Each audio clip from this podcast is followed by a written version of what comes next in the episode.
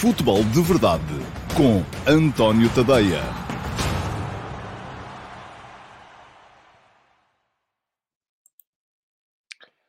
Ora então, muito bom dia a todos uh, e sejam muito bem-vindos à edição de uh, quarta-feira, dia 24 de novembro de uh, eh, 2021 do Futebol de Verdade, emissão número 480. Estamos quase a chegar à emissão 500, faltará, faltarão para aí, enfim, 20 edições, são 4 semanas, portanto, um mesito e estamos lá.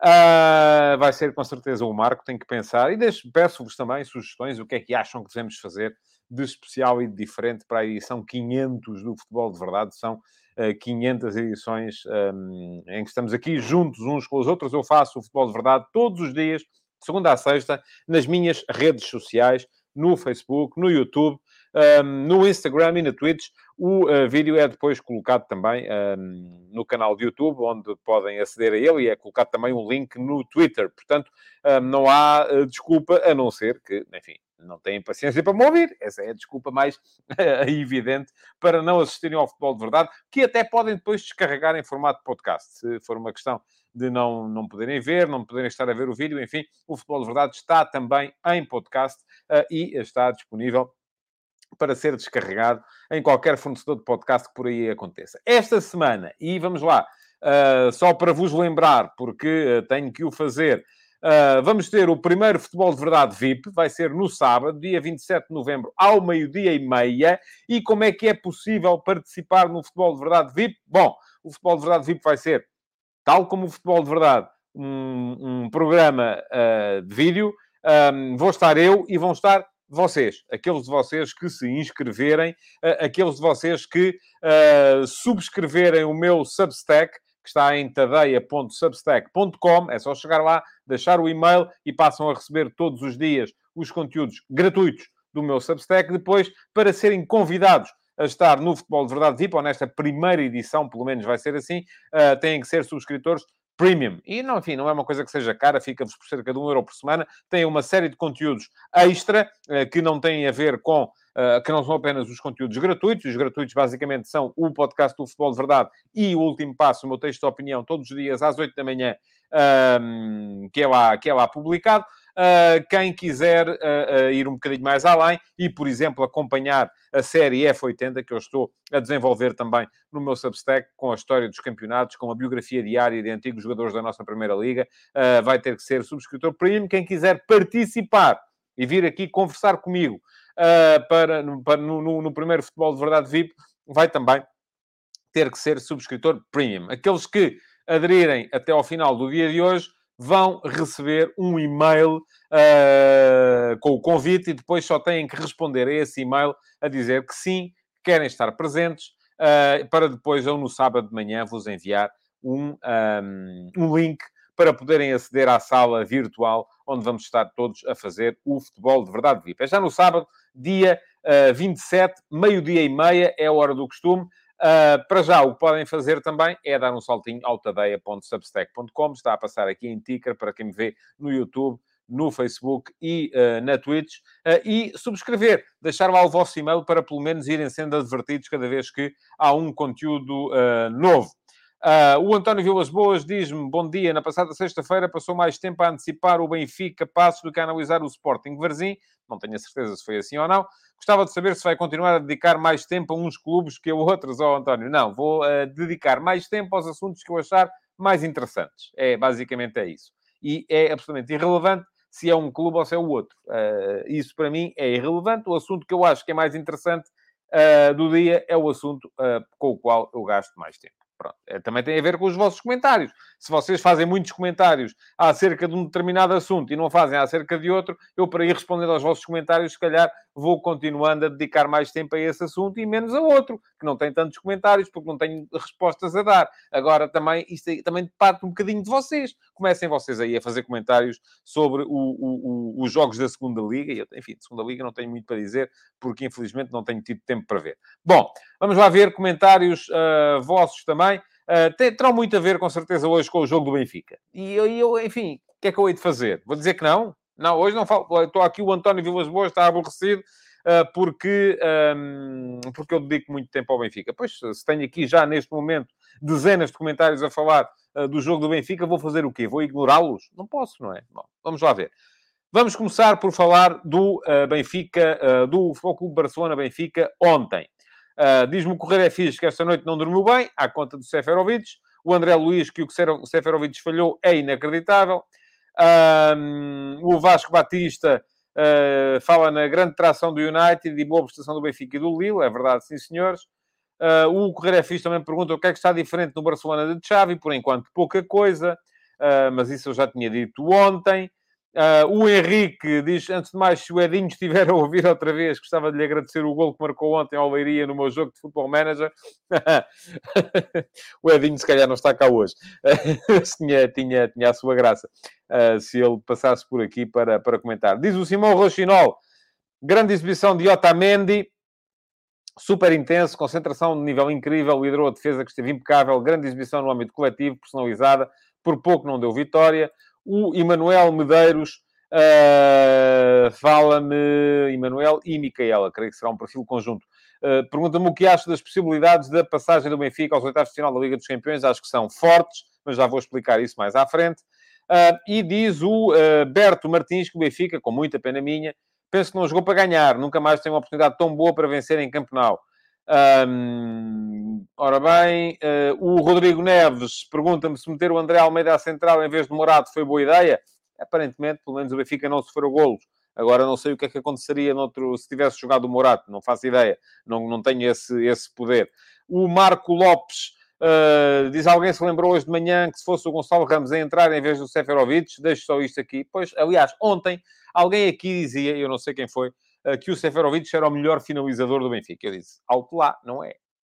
Para mim, o melhor finalizador do Benfica é o Gonçalo Ramos. Agora, percebo que o Seferovic, o Darwin e o Yaremchuk, que para mim é o segundo melhor finalizador do Benfica, uh, estejam, enfim, se falarmos avançados. Acho que acima deles estará, se calhar, o Pizzi.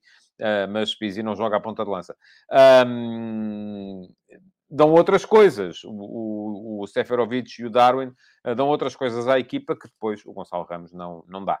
Uh, enfim, uh, são jogadores diferentes. Diz o Michel Alves, estive todo o jogo a pensar que um dos problemas do Barcelona era a falta de um ponta de lança e depois aconteceu o minuto 93, ou 90 mais 4, assim é que é. Um, e, o, enfim, vamos lá ver, há muito comentário, não posso o Carlos Palma diz-me para o programa 500 convido um jogador ou um treinador. Eu convidar, convido, amigos. Eles é que não aparecem. é muito complicado. Os clubes são todos... Os clubes controlam tudo e mais alguma coisa. Uh, o Jason Lima diz que o Ronaldo é um monstro sem treinador e sem plano. Imagina com um grande treinador. Ora, aí está, Jason. Está a chegar onde eu, onde... aquilo que eu dizia no início da, da, da época, não é?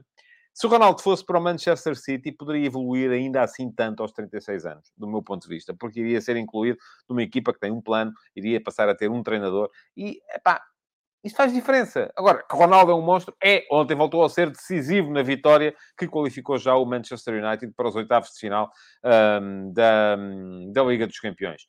Uh, o Xavier Godinho diz-me que já está recuperado do ataque cardíaco causado ontem pelo Seferovic grande jogo do Otamendi, gol anulado que deixa dúvidas, já lá chego também. E atenção, uh, pedi ao António Vilas Boas que não conta, eu estou a responder a comentários, não estou ainda a falar uh, do jogo do Benfica. Portanto, está a contar isto como aí com o relógiozinho do xadrez, uh, a dizer que eu estou a gastar mais tempo com o Benfica do que com os outros. Enfim, um, para já, uh, ainda não estou sequer a falar, estou aqui a olhar para os vossos comentários. Enfim, vou ter que ignorar muitos, dezenas deles. Estou a passar por cima. Quem quiser depois pode ler tudo, podem dialogar entre vocês também na, na, na, na caixa de comentários, seja do YouTube, seja do Facebook seja inclusive uh, do Instagram, onde agora o Zlatan Map 20 me pergunta o que dizer do gol anulado ao Benfica. Já vou dizer daqui a bocado. Certezas não tenho, como você não pode ter com certeza.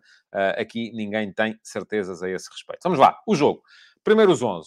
Surpreendeu. E aqui falhei. Falhei claramente. Como eu acho que falhou o Jorge Jesus naquilo que estava à espera uh, por parte da, da, hum, da, da equipa do, do, do Barcelona.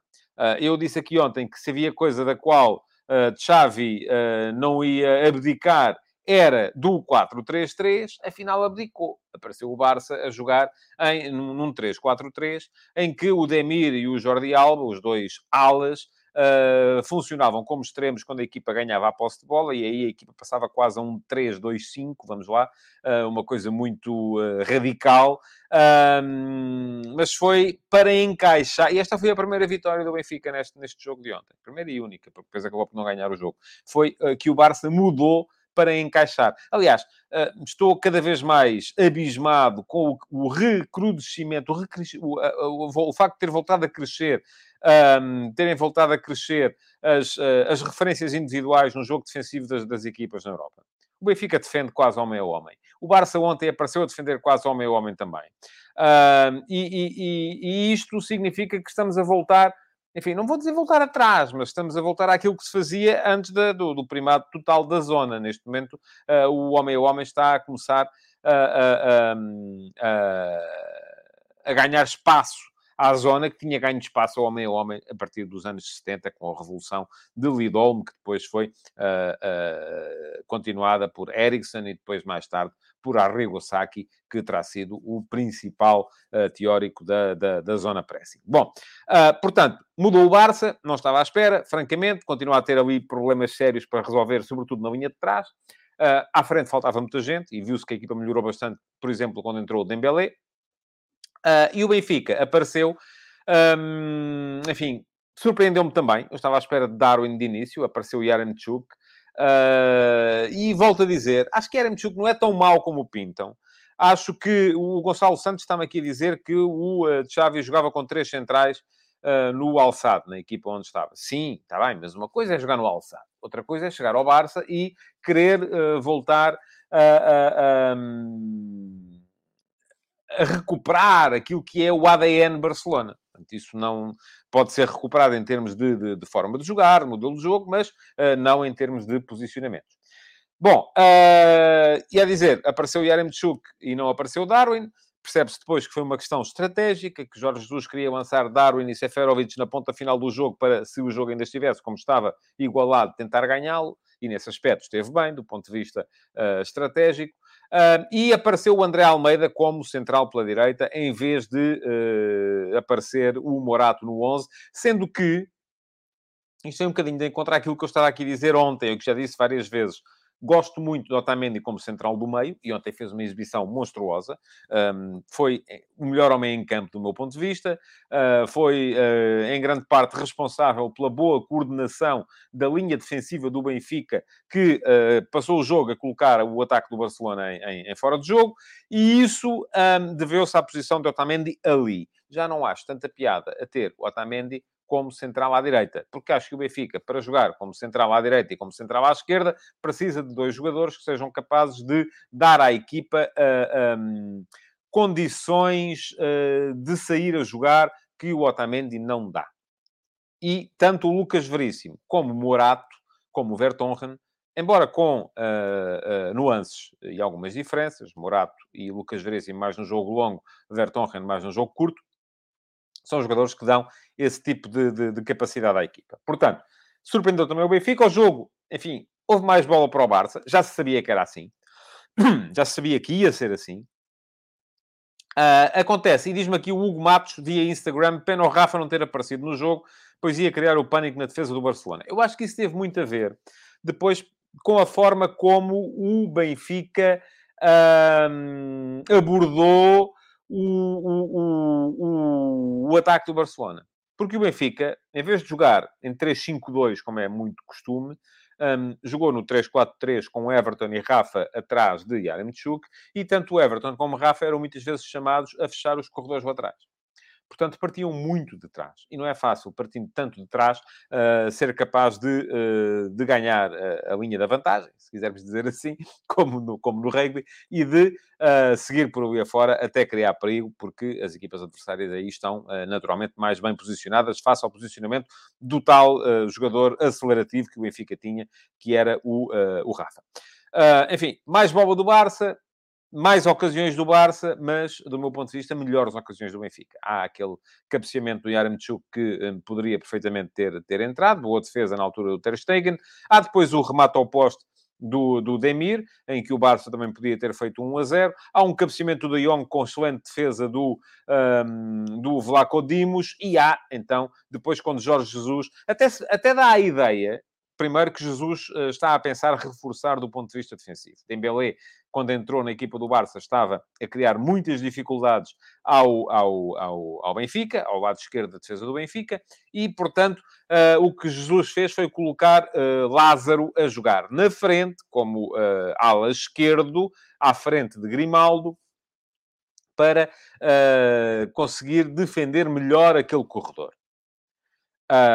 o que aconteceu depois é que, achando Jesus que a coisa estava já uh, estabilizada, um, acabou por substituir Grimaldo por uh, Seferovic uh, e dessa forma acabou por ter na frente os, dois, os tais dois avançados, Darwin e Seferovic, que no seguimento do lance, uh, creio que era um pontapé de canto a favor do Barça, acabaram por aparecer, aparecer em 2 para 1 um, na, na frente e Darwin, que já tinha tomado más decisões em muitas uh, situações de contra-ataque. Naquele caso, tomou a decisão perfeita. Darwin é um jogador que desequilibra muito, mas que ainda peca bastante, do meu ponto de vista, na tomada de decisão, tal como Rafa.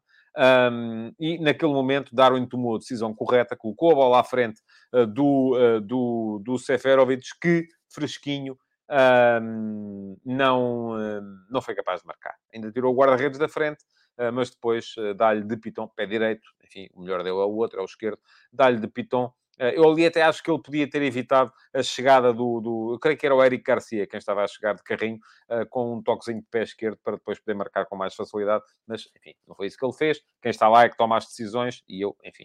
Uh, uh... Não vou dizer que tenha sido razoável, não foi.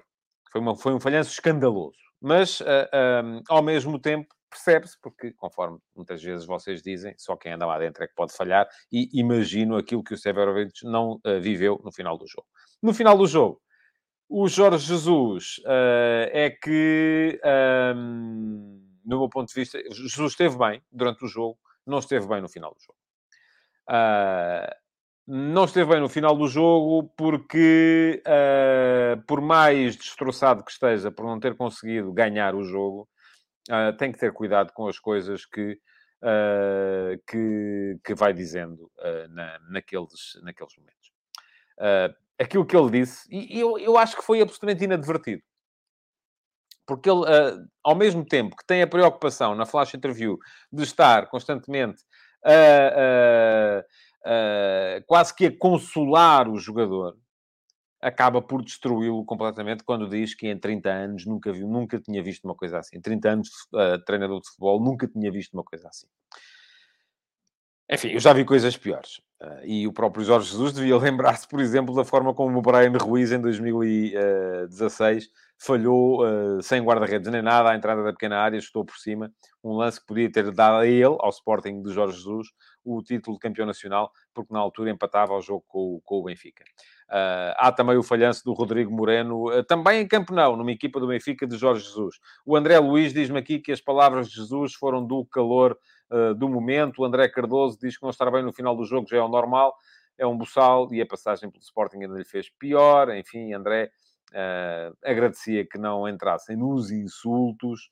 O João Lopes diz: péssimo Jorge Jesus a expor publicamente o jogador daquela forma, um exemplo de como não ser líder, expôs o jogador, esqueceu-se do Brian Ruiz, enfim, até se pode esquecer do Brian Ruiz, ele não tem que estar a lembrar agora, não tem é que estar a dizer uh, que, uh, uh, que, que, nunca tinha visto uma coisa assim, porque isso acaba por não ser, por não ser verdade. Pergunta-me o José Carlos. Bom dia. Gostaria de saber se no gol anulado ao Benfica a bola saiu mesmo ou não. Obrigado. Ó oh, José, também eu. Mas não sabemos. E vamos ficar sem saber. Vou ser honesto. Fiquei com a sensação que sim. Mas se lhe posso garantir, não, não posso. Nem eu, nem o árbitro, nem o VAR. Uh, e, portanto, agora dizem vocês, então, mas uh, porque é que o VAR não foi chamado? Enfim, o VAR não tem que ser chamado. O VAR chama. É ao contrário e o VAR chama se, pelo vídeo, conseguir ter prova uh, uh, absoluta de que a bola, que o árbitro tinha tomado a decisão errada. E ninguém, em bom rigor, consegue ter essa certeza absoluta. Portanto, nem eu, nem vocês, nem o VAR. Conseguimos ter a certeza absoluta de que a bola saiu ou de que a bola não saiu. Não conseguimos. Portanto, nestes casos, vale a, op a opção tomada em primeira instância um, pelo uh, árbitro auxiliar, que achou que a bola saiu. Eu, por acaso, antes da bola chegar ao Otamendi, uh, até disse para quem estava comigo, a bola saiu. Porque fiquei com a ideia que sim, que a bola tinha saído. Um, é claro que o facto do lance ter dado golo depois traz aqui todo um novo... Um, manancial de opiniões e de teorias, uh, em que podemos agora de repente ficar a, achar que foi só porque foi gol e era para anular e tal. Mas à partida, parece-me que esteve bem o árbitro nos dois lances de anulação de golos, tanto na anulação do golo ao Otamendi para o Benfica, como na anulação do golo ao Ronaldo Araújo para o Barcelona, uh, por fora do jogo, que aí sim o VAR conseguiu provar que estava, que estava correto. E agora? Bom, agora o Benfica tem... Uh, Está no, tem, tem um problema? Tem. Mas, uh, uh, ora, diz-me o Zlatan Map no Instagram, como há o sensor da linha de baliza, é fácil acrescentar o sensor da linha de final, uh, para saber quando a bola sai do campo. É verdade, sim, senhores. Mas a verdade é que não há. E, e devia haver, devia, mas não há. Uh, quando passar a haver, passamos a ter esta, esta certeza. É relativamente fácil, creio eu, não há aqui grande uh, dificuldade terão achado os responsáveis que, uh, como estes lances colocam tão poucas vezes, uh, não há uma, não havia a necessidade de investir, uh, porque isso deve ser caro, para, para colocar isso em prática. Bom, contas. contas, o Benfica tem um problema? Tem. Primeira coisa que o Benfica tem que fazer, tem que ganhar o Dinamo de Kiev no jogo em casa na última, na última jornada. O Dinamo de Kiev chega aqui, em cinco jogos da Liga dos Campeões, fez um ponto. Foi o ponto que fez em casa com o Benfica. E o Benfica deve estar a olhar para esse jogo a pensar: bom, se tivéssemos ganho, estávamos noutra situação. É verdade. E foi aí, eu disse logo isso aqui na altura, por acaso disse logo nesse dia, que foi aí que o Benfica começou a hipotecar a, a eventual passagem à fase seguinte da Liga dos Campeões. Do que eu não estava à espera era que o Benfica ganhasse por 3 a 0 ao Barcelona e depois fosse empatar a Campeonato. Portanto, no confronto direto com o Barça, o Benfica foi claramente superior. O que é que isto provoca? Provoca que para o Benfica não se qualificar, desde que ganha o Dinamo de Kiev, para o Benfica não se qualificar uh, para os oitavos de final da Liga dos Campeões, é preciso que o Barcelona vá ganhar uh, a Munique. E agora vou dizer-vos isto da forma mais um, assertiva de que sou capaz. Isso não vai acontecer. O Barcelona não vai ganhar a Munique. Enfim, é a minha convicção. Eu acho que este Bayern não perde uh, contra este Barcelona. As equipas podem mudar muito aqui até lá? Podem. São duas semanas. O Bayern já está apurado e por isso pode haver ali alguma tentação para facilitar. Admito que sim, embora já tenha muito mais dúvidas. Acho que o Bayern pode piorar um bocadinho, até porque há lá a confusão toda por causa da vacinação, o caso do Kimmich, enfim, parece que o balneário está um bocado dividido a esse respeito. Pode haver ali algum potencial de confusão. Uh, o facto da equipa já estar apurada pode levá-la também a um dia mau. Assim, o Bayern perdeu com o Augsburgo na semana passada. Porque é que não há de perder com o Barcelona, não é? Agora, aquilo que eu acho é que muito dificilmente o Bayern na Liga dos Campeões perde em casa com este Barcelona. Seria o Barcelona de melhorar muito. E bom, enfim, vamos ver. O Barça tem condições para melhorar muito. Dembélé, já se viu ontem, melhorou bastante a equipa. Uh, Ansu Fati quando voltar, Pedri quando voltar, vão melhorar a equipa também. Agüero, creio que estará muito mais longe essa possibilidade. Diz-me o uh, Mangana no uh, Instagram, para o Benfica não passar, teria de não ganhar a um vulgar Kiev e o Bayern perder contra o pior Barcelona da época. Enfim, não é bem verdade. Enfim, o, Benfica teria, o Benfica se empatar e o Barça ganhar, passa ao Barça. se o Benfica perder uh, o, o, Barça passa de qualquer maneira. Portanto, uh, estamos, a, estamos aqui a ver que não é bem assim, mas é como eu disse, o Benfica, se ganhar, o Benfica tem de ganhar ao Dinamo Kiev. Se ganhar ao Dinamo Kiev, só não vai para os oitavos de final se o Barça for ganhar a, a Munique. Se o Benfica empatar com o Dinamo de Kiev, então aí só vai para os oitavos de final se o Barça perder em Munique. É assim que, uh, que acontece. Diz-me o Diogo Marques via Instagram, Agüero terminou a carreira, também temo que possa ser mais ou menos isso, vamos a ver, não é oficial, mas pode vir a acontecer. Bom, hum, hoje temos mais duas equipas portuguesas em, em jogo. Uh, jogo decisivo para o Sporting, jogo não tão decisivo para o Futebol Clube do Porto. Uh, são jogos contra aquelas que à partida se apresentavam como as equipas mais fortes dos respectivos grupos. Está a confirmá-lo o Liverpool, que até agora só soma vitórias, está apurado, portanto o Porto tem pela frente uma equipa que o próprio Jürgen Klopp já disse que, enfim, não é facilitar, tem muito respeito pela Liga dos Campeões, mas uh, tem de pensar numa, numa série de outros, uh, de outros aspectos e em gerir o balneário por causa da Premier League, porque vêm aí jogos complicados. Um, e, mas de qualquer modo, este não é o jogo decisivo para o Porto. O jogo decisivo para o Porto vai acontecer na, na, daqui a 15 dias, quando receber o Atlético Madrid. É claro que dizem assim, ok, mas se o Porto ganhar hoje e o Atlético uh, uh, e o Milan empatarem, por exemplo, ou o Milan ganhar ao Atlético, o Porto apura-se já, é verdade. Mas uh, esse é um cenário que eu coloco como menos provável. Aquilo que eu acho mais provável é que Porto e uh, Atlético de Madrid vão discutir a qualificação na última jornada, em que o Porto suceda o que aconteceu, suceder hoje. Pode empatar, pode ganhar, pode... Enfim, se ganhar o Atlético de Madrid na última jornada, vamos a ver, é Uh, uh, passa para a fase seguinte. Diz-me o António Carlos Duarte, meu antigo colega de luta como correspondente no Brasil do Record, via Instagram. O empate não chega ao Benfica, só vencendo. São sete pontos do Barça contra cinco do Benfica. Pois, é verdade, sim, senhores. Uh, mas aquilo que é verdade é que o, o, o Benfica, ganhando, só, só não passa se o Barça ganhar em Munique. Bom, estava a falar do Porto. Um, para o jogo de hoje... Ah, por isso mesmo, uh, enfim, não há Marcano, uh, há dúvidas sobre se há ou não Pepe, vamos a ver. Era importante para o Porto manter alguma estabilidade atrás, porque Pepe e Mbemba, enfim, já é uma dupla de centrais rotinada, embora não fosse aquela que o Sérgio Conceição tinha como primeira escolha neste momento. Anda mais Sérgio Conceição com Pepe e Marcano. mas, de qualquer modo, Uh, uh, Parece-me que o Porto tem todas as condições para fazer uma equipa competitiva, agora com a noção de que o jogo de hoje não é o jogo fundamental. Vamos ver como é que vai ser o meio campo, se há Uribe com Gruites, conforme os jornais parecem uh, aventar.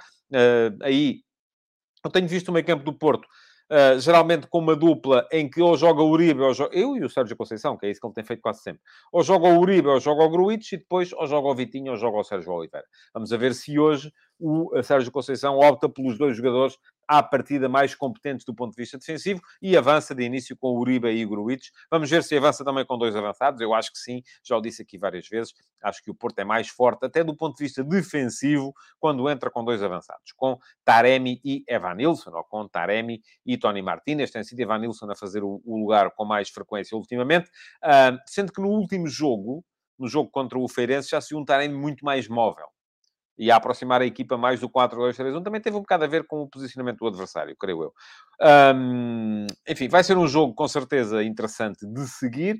Uh, fundamental para o Porto, uh, não é, porque fundamental, já o disse, é o jogo daqui a 15 dias em casa contra o Atlético de Madrid. Quanto ao Sporting, inverte-se aqui um bocadinho a ordem dos fatores. Para o Sporting, o jogo fundamental é o de hoje. O Sporting recebe hoje o Borussia Dortmund e pode, inclusive, qualificar-se já hoje, desde que ganhe aos alemães por uh, pelo menos dois gols de diferença.